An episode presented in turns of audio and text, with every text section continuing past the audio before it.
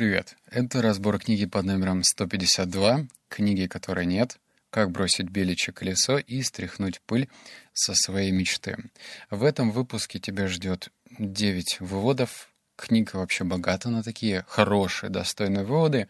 Я даже заострю внимание, что три мне особенно понравились, а два из них станут моей следующей привычкой. То есть я не просто прочитал и сказал, ну, классно, а внедрил в жизнь. Но про эти выводы ты узнаешь позже. Теперь книжный бухтеж. 30 секунд. Стоит ли читать такую книгу?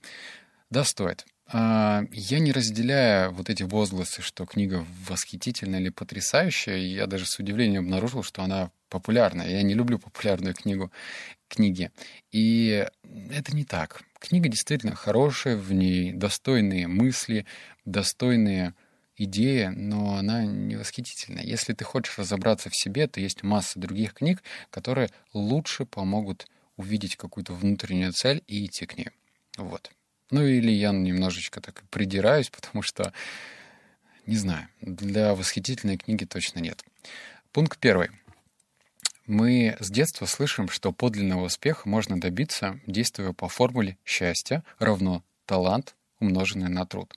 На деле же формула выглядит несколько сложнее. Счастье равно талант, умноженное на труд, умноженное на уверенность в себе и умноженное на удачу. Но об этом не сейчас. Главное, с чего стоит начать, это уяснить, что вы можете заниматься в жизни тем, что вам нравится. Все вне зависимости от вашего возраста, жизненного опыта и текущей жизненной ситуации. Вам открыты все двери. Они всегда открыты были. Есть и будут. Просто некоторые смотрят под ноги, и этих дверей не видит. Другие просто не пробовали зайти. Мне понравился вывод тем, что это прям такая формула, ее можно разбить на, составля... на составляющую. Если к вопросу, что такое счастье, сложно подойти, у всех трактовка, формулировка разная. Ну, знаешь, не все сводятся к одной, к одному единственному определению. Счастье для всех разное. Но в то же время, что такое талант, что такое труд, что такое уверенность, в себе и удача — это те навыки, те вещи, которые можно развивать. Ну, я думаю, что по поводу уверенности в себе так точно. Э, да, есть, естественно, дети, которые рождаются и воспитываются родителями так, что они более уверены, чем их сверстники, но в то же время это не клеймо. Даже если тебе 30, ты можешь свою уверенность подтянуть. Удача — это тоже навык. Да, ты со мной можешь не согласиться, это не просто какая-то эфемерная штука. Если ты не сидишь на месте, если ты открыт разным предложениям, то и удача к тебе поворачивается лицом. Про труд все понятно. Ну, как бы не сиди и э, балду не пинай. Пункт номер два. Все стало привычным. Вы перешли из состояния удивления и возбуждения от увиденного в состояние спокойствия и в хорошем смысле равнодушия. То есть давайте уясним еще раз. Все вокруг осталось прежним, а ваше внутреннее восприятие изменилось. Изменилась ваша призма. Секрет людей, добившихся успеха, заключается в том, что они в этом смысле равнодушны изначально. У них нет благоговения перед тем, что они хотят получить. Их призма допускают желаемое в их реальность. Просто большинство из нас относится к цели как к кумиру, возносит ее на пьедестал. Неудивительно, что она обычно там и остается, а человек к своему разочарованию также остается на прежней позиции, позиции статиста. Какими конкретно действиями человек может менять собственную призму, вы узнаете из этой книги. Кстати, там очень много таких формулировок, типа «но об этом позже». И ты такой, блин, ну черт возьми, давай сейчас расскажи. Нет, надо читать. А, вывод про то, что нужно ко всему а, с холодной головой относиться. Если ты превозносишь на своеобразный титул какую-то цель, то и ты эмоционально взвинчен, сильно включен, даже перев, перевключен, то становится сложно держать холодный рассудок. Вспомни, почему некоторые не знаю, игроки в шахматы или в покер одерживают победу. Потому что они не выдают своих эмоций, чувств. Возможно, они как-то умеют себя контролировать. Но, в общем, если ты понимаешь, что на кону сейчас стоит просто все твое состояние, здоровье, деньги и так далее, то ты, естественно, нервничаешь. А в момент, когда ты нервничаешь, ты допускаешь ошибки. Так что хладнокровие. Наверное, вывод про это. Вывод третий. Мы активны только, когда голодны. Мы смелые только, когда некуда, некуда отступать. Мы быстры только тогда, когда уже нет времени. Представьте, что вам осталось жить всего один год. На минуту задумайтесь об этом, не гоните мысли сразу. Просто подумайте о том, как бы вы этот год провели. Я спрашивал многих людей на эту тему. Кто-то говорил, что стал бы писать книгу, другие примирились бы со всеми, с кем не в ладах.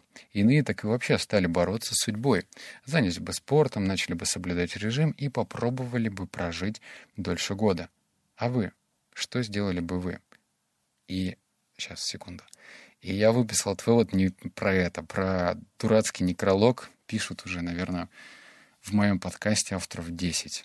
Но важно следующее. И что мешает вам сделать это сейчас, пока еще нет прямой угрозы жизни? То есть, что тебе мешает прожить ту жизнь, гипотетическую, где тебе остался один год? Отвечу своим личным примером. Мой подкаст, который «52 недели одержимости», я внес привычку каждую неделю пробовать что-то новое. Например, в, в субботу я поеду стрелять из оружия. Ну, у нас есть стрелковый клуб. Я никогда этого не делал. Я не уверен, что мне понравится или нет. То есть я каждую неделю пробую что-то новое. И я бы хотел прожить так свою жизнь. Ну, в смысле, вот этот год. И я ответил себе на вопрос, что мне мешает жить сейчас так. Да нифига мне не мешает, блин. И тебе тоже никто не мешает. Пункт четвертый. Он крутой, и сейчас, наверное, он коснется тех, кто сталкивался с этим, но не спеши не слушать, если тебя это не касается. Он про зависимость от онлайн-игр. Я его выписал, потому что я этим был болен, сильно болен. Но вот не про это. Итак, перенесите ваш виртуальный мир в, ри- в мир реальный. Начните воспринимать сами себя как персонажа игры. Вам нужно будет оценить, каков ваш рейтинг, каковы познания, каковы навыки. Это даст возможность понять, над чем именно стоит работать в первую очередь. Минуту назад мы говорили, что в играх человеку сразу все объясняет. Он получает инструкцию, как стать счастливым, как добиться желаемых целей. Эта книга такая же инструкция. Короче, про онлайн-игры. Кто слышал World of Warcraft, линейка, Perfect World, вот все это поймут. Там есть персонаж, ты его прокачиваешь, ты там добиваешься каких-то целей. И автор пишет про то, что это настолько идиотизм, хотя это касается и World of Tank или что там, танки, ты тратишь время, становишься лучше в какой-то игре и таким образом самоутверждаешься в этот момент люди, которые играют в онлайн-игры, вышли из этого подкаста и удалили его. В общем, ты понимаешь, да, что мы тратим, ну, я тоже этим занимался, мы тратили время на то, чтобы растить персонажа и становиться какой-то элитой в виртуальном мире. А вывод про то, что все эти очки, отшивки, какие-то навыки, знания есть тоже в нашей жизни. То есть подходи к развитию себя как к игре. Раньше я про это говорил только на уровне книг. То есть меня спрашивали, слушай, нахрена ты так много читаешь? Это же скучно. И я всегда говорил, что это как игра. Когда я прочитываю новую книгу, я чувствую, что, о, новый уровень, новый уровень. Но в то же время это касается не только книг. То есть я могу смотреть на себя, как на персонажа из игры.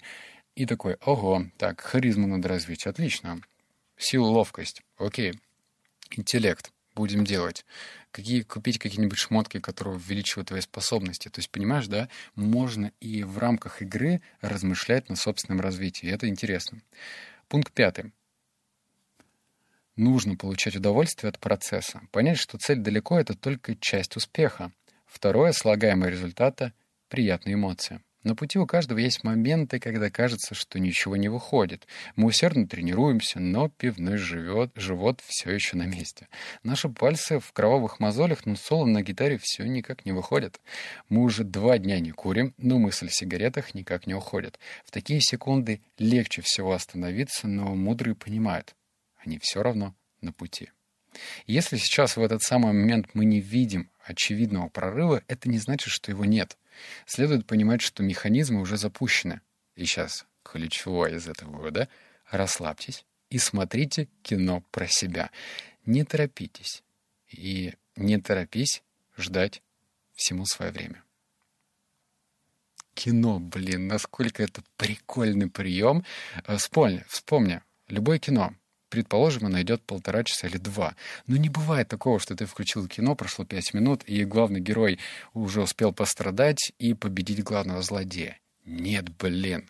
За счет того, что у нас внимание рассеяно, только так по этой причине делают кино полтора часа, например. Ну, золотая середина.